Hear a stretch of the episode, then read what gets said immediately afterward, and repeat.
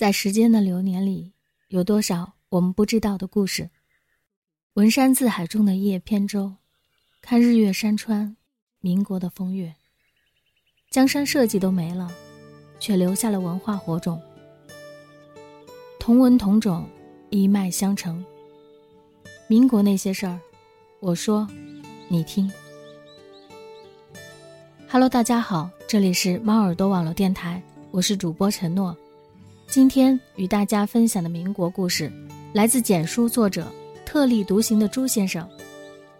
徐悲鸿与蒋碧薇。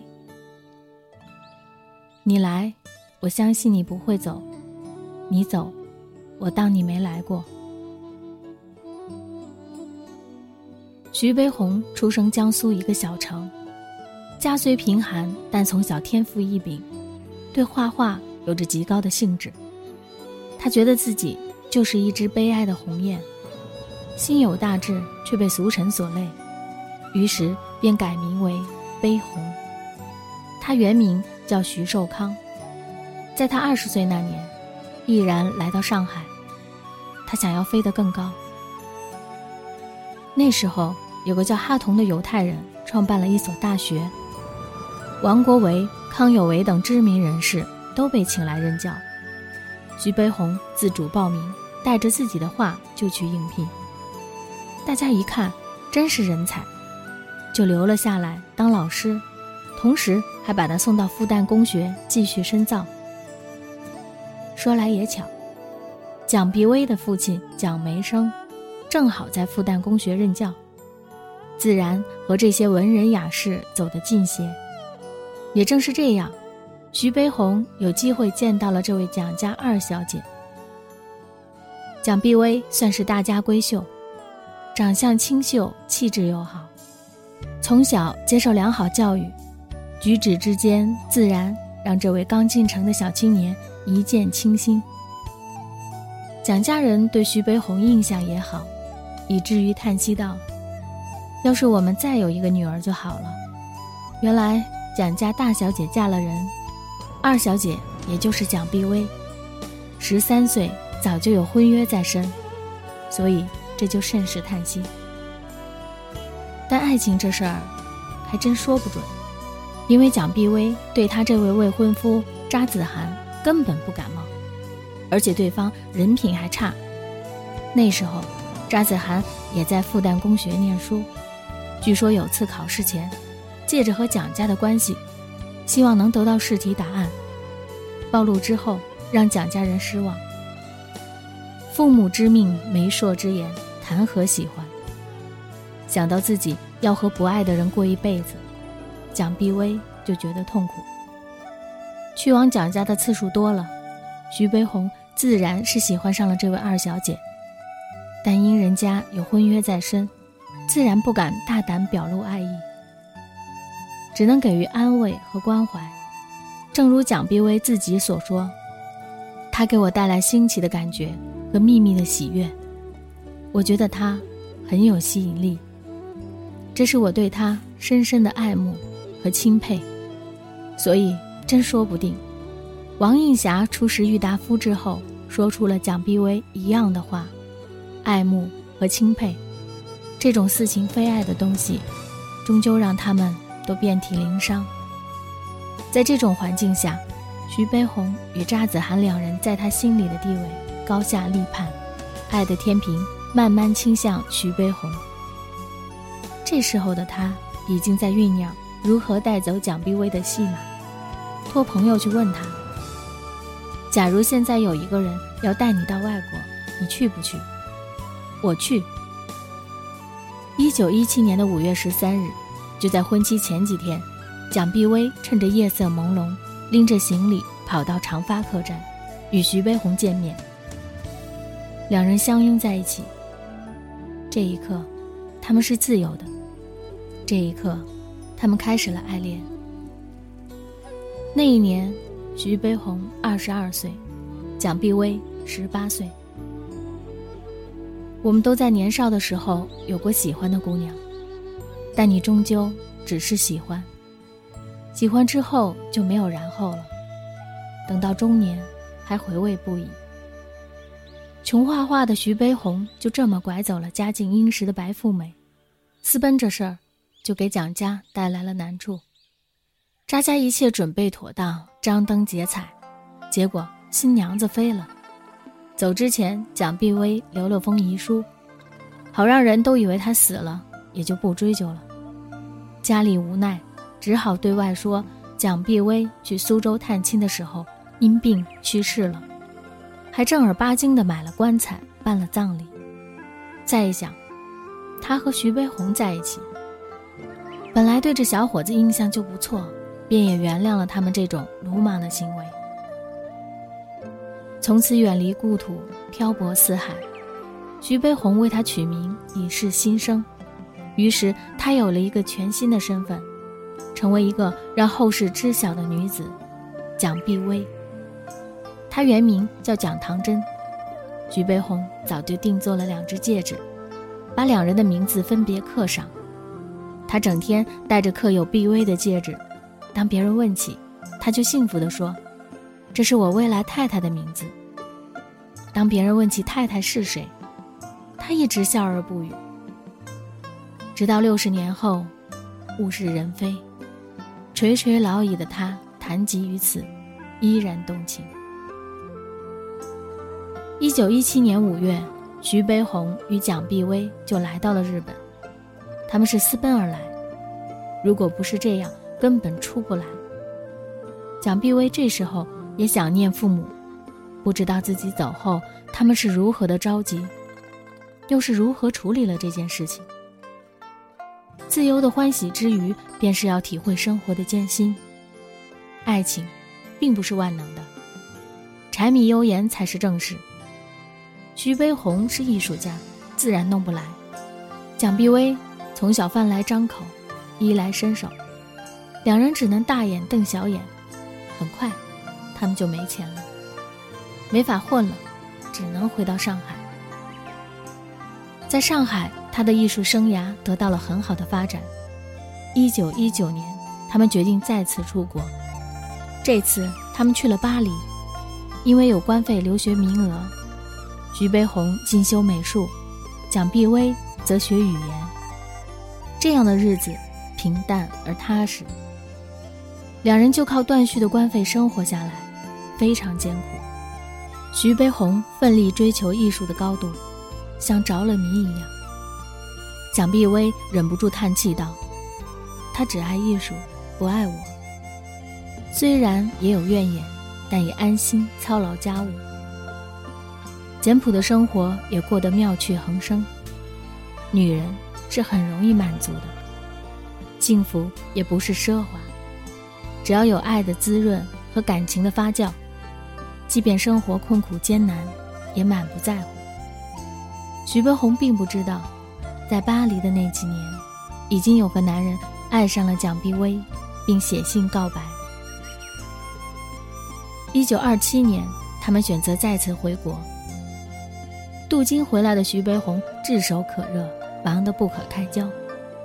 讲课办学，用他的画笔辟出他的远大前程。蒋碧薇苦尽甘来，与他分享成功的果实。那应该是徐夫人最为风光的时候。她不知道，不久，将有人和她抢丈夫，夺走她拥有的一切。这时候的他们。已经有了一对儿女，蒋碧薇只好在家相夫教子。那时候，蒋碧薇在上海照顾小孩，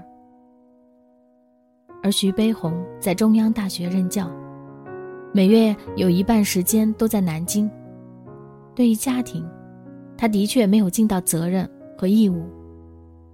蒋碧薇也喜于交际，家里经常是舞会、朋友、异地。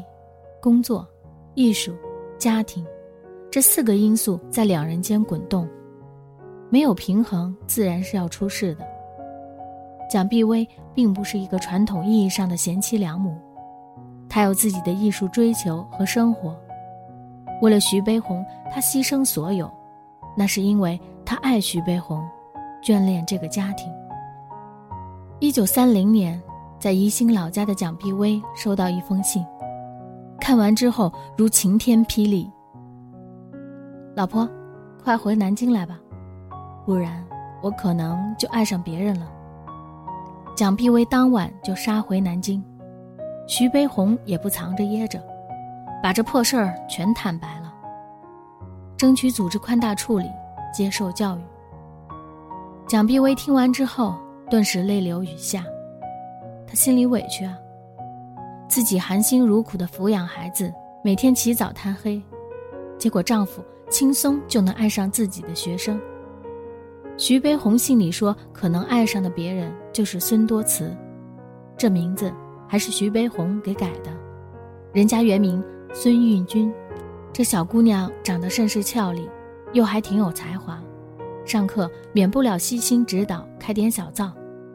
这一来二去，就走进了禁区的边缘。这一年，他十八岁。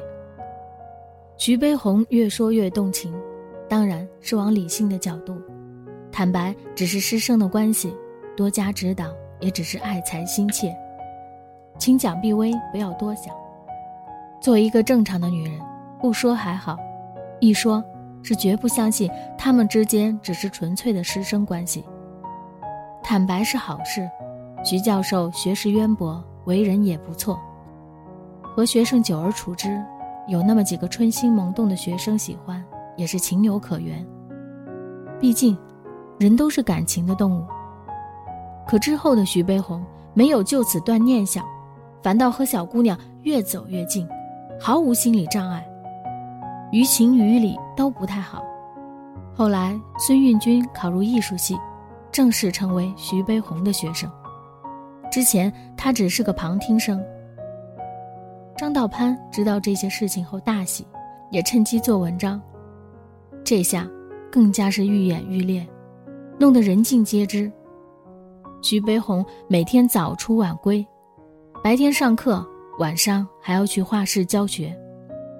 每当蒋碧薇看着家里冷冷清清，落寞之情可谓凄凉，再想想自己的丈夫在画室。和他的得意门生你一笔我一画的打情骂俏，好不惬意。想想就更加愤怒和崩溃。于是他们开始争吵，隔阂重现。好歹感情还在，日子还能过得下去。后来蒋碧薇陪着徐悲鸿去欧洲办画展，一展就是近两年。两年。他们之间的情愫也该释放完了吧？悲鸿会好好陪着我，眷恋这个家了吧？蒋碧薇如此想到。回来之后，徐悲鸿和孙多慈的感情犹如干柴烈火，简直就像两年异地恋的小男女终于相见，就差登报告诉全世界，我们才是真爱。有一次，徐悲鸿带着学生们去采风写生。终于可以自由的呼吸爱情的空气了，这对师生恋，大家都看在眼里。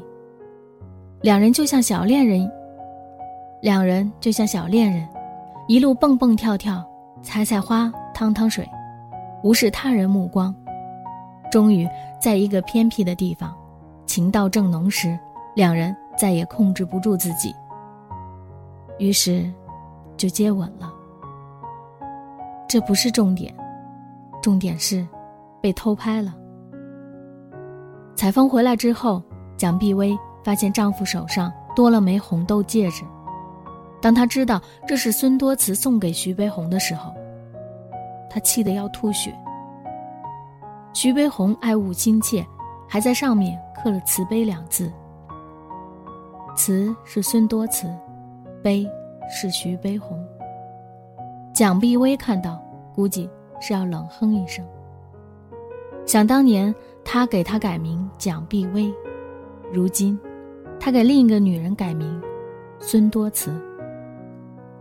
他送她刻着“碧薇”二字的戒指，如今，他把刻着“慈悲”二字的红豆戒指戴在手上。只见新人笑，哪闻旧人哭。旧爱，终究敌不过新欢。可有一天，新欢也会变成旧爱。蒋碧薇看到这些，都要气疯了。后来，他拎了把尖刀，就直奔徐悲鸿画室而去。当时学生正在上课，徐悲鸿和孙多慈正探讨艺术问题。只见他当场就把孙多慈的话给刺破，威胁的话也没少说，无非就是好自为之，不要再破坏我的家庭。要是再破坏我的家庭，这就是你的下场。后来听说徐悲鸿正在帮孙多慈争取留学名额，索性给留学收方写信揭短，把这事儿搅黄了。徐悲鸿和徐志摩有着一样的特质，就是对心中想象的自由、美的极度追求。当年蒋碧薇美，他追；现在孙多慈给了他同样的感觉，也追，不顾世人的眼光，只要你情我愿。后来，蒋碧薇的做法让徐悲鸿越发受不了。你越是强势压制，我越是叛逆。闹得沸沸扬扬之后，孙多慈回了安徽老家当中学老师去了。徐悲鸿郁郁之下去了桂林。这段师生恋就此隔绝。貌似蒋碧薇赢了，丈夫终究没有和孙多慈在一起，可是她也没有得到。心中痛楚，谁又能懂呢？他还是爱着悲鸿。他去桂林找他，劝他回家，他断意已决。五人之结合，全凭于爱。今爱已无存，相处亦不可能。徐悲鸿在给蒋碧薇的信里写道：“再说再做什么都是徒劳。两个人心的距离越来越远。”徐悲鸿的心目中永远只有他自己。我和他结婚二十年，从来不曾在他那里得到丝毫安慰和任何照顾。君若无情，无变无义。蒋碧薇孤独悔恨之中，一个人的追求让他更加摇摆不定。只叹造化弄人，直到世事无常。这个人就是张道攀。早在巴黎的时候，他与张道攀就有暧昧的关系。那时候的留学生有个相互扶持团体，叫天狗会。徐悲鸿是老二，张道攀是三弟。因为只有蒋碧薇一个女性，所以也称她为压寨夫人。徐悲鸿沉迷画作，和去卖画维持生活的那段时间，张道攀就经常带蒋碧薇出去。带她跳舞，给她新鲜。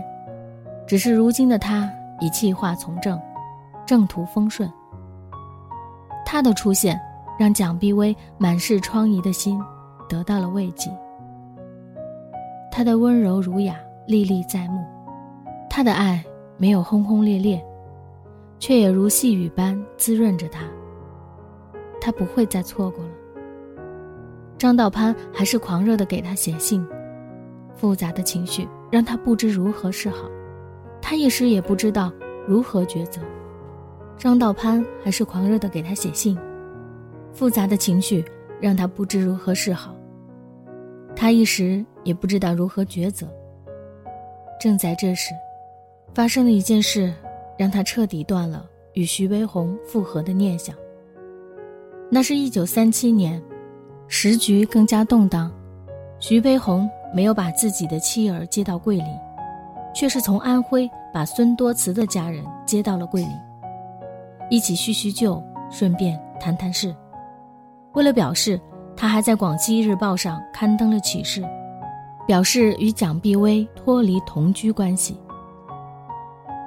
徐悲鸿启事：鄙人与蒋碧薇女士久已脱离同居关系，比在社会上的一切事业。概由其个人负责。这种事，后来徐悲鸿还做过一次，后一次是为了廖静文，这让蒋碧薇感到胸口被人刺了一刀。从十八岁不顾一切的私奔，同甘共苦二十年，生有两个孩子，贫苦没有使他放弃，流言蜚语没有使他后退，无论如何还是想着这个男人。能和他白头偕老，没有给一个名分也就罢了，如今居然还带刻薄的说是同居关系。徐悲鸿以为和蒋碧薇撇清了关系，就能和孙多慈名正言顺的在一起。孙父一看这事儿，也觉得徐悲鸿太不靠谱，人品太差，没有同意这婚事，带着全家老小离开了桂林。两年后，孙多慈另嫁许绍帝。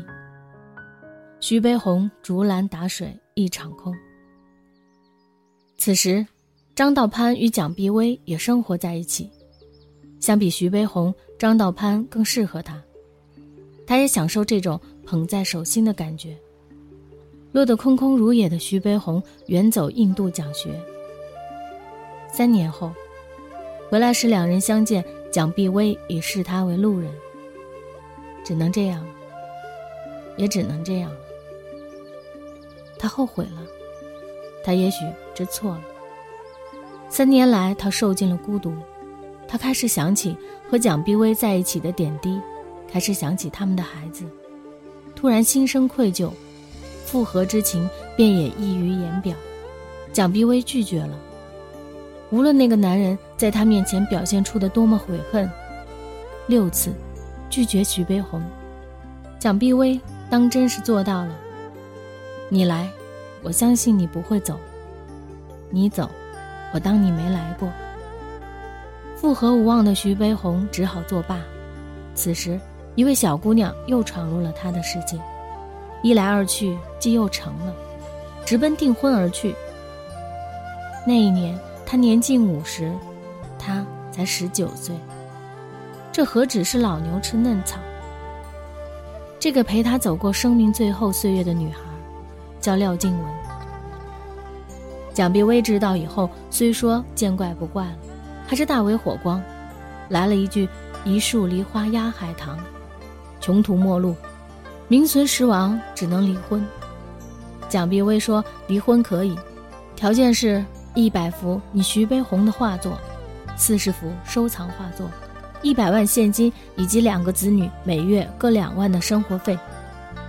要知道，那时的徐悲鸿薪水不到两万。”一下子要这么多，徐悲鸿无奈之下，只好拼了命的画画。最后病倒了，是廖静文一直陪着他。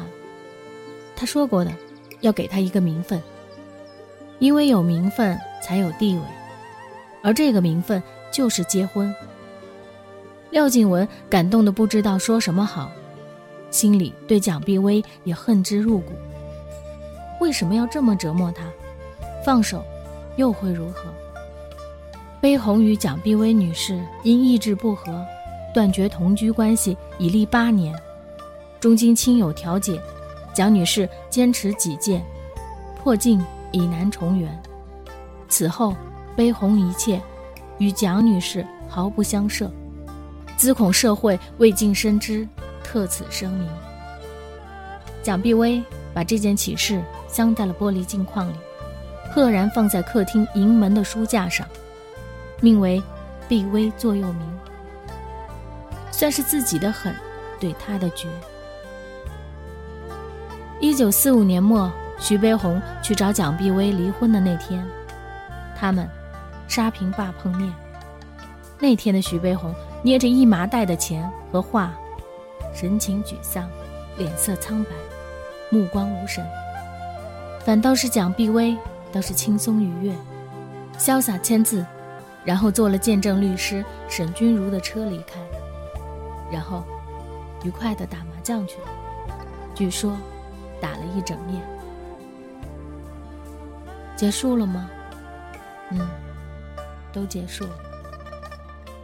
你我从此是路人，无论我们曾经笑得多么甜。没有人知道徐悲鸿画完最后一笔时是什么心情，是解脱还是救赎？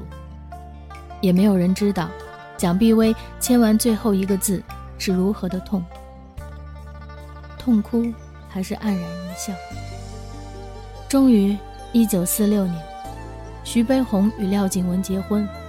一九四九年，蒋碧薇追随张道攀远走台湾。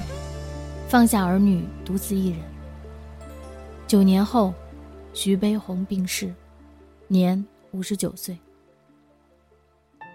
在台湾的岁月里，蒋碧薇与张道攀过着平凡默契的生活，一起装饰房子，在门前种了不少花草，还有一个鱼池。两人都格外珍惜，似乎是在弥补之前错过的一次，尽情的放纵和享受这种爱。这段幸福的有效期，十年。一九五八年的一天，张道潘对蒋碧薇说：“我想妻子和女儿了，我想把他们接回来。”蒋碧薇懂了他的意思，是啊。他终究是一个有家庭的男人。我比孙多慈幸运，没碰到一个如我似的女人，所以，我能理解他。我不该恨他，我应该感激他，是他，给我半生的爱，陪我度过那低沉的时光。是时候了，我该把他还给他的妻子，他的女儿。他会是个好丈夫。好父亲，两人算是和平分手。他留给了张道潘最后一封信。自从我被悲鸿遗弃之后，如果没有和你这一段爱情，也许我会活不下去。感谢你给了我那么多温馨甜蜜的回忆。我们有整整十年的时间晨昏相对，形影不离。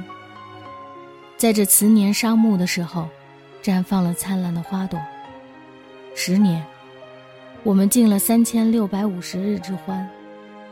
往事过眼云烟，我们的情愫也将结束。祝你重享天伦之乐。此后的蒋碧薇一个人生活了二十年。晚年孤独的时候，就看看桌上的照片，里面是他的一对儿女。一九六八年，张道潘病逝。一九七八年，蒋碧薇去世，终年七十九岁。徐悲鸿永远是他的爱人，哪怕在回忆录里写满了怨恨；而张道潘，永远是情人，回忆录里满是夸赞之词。可这一字之差的距离，是张道潘永远。逾越不了的。女人是自私的，爱情更是自私的。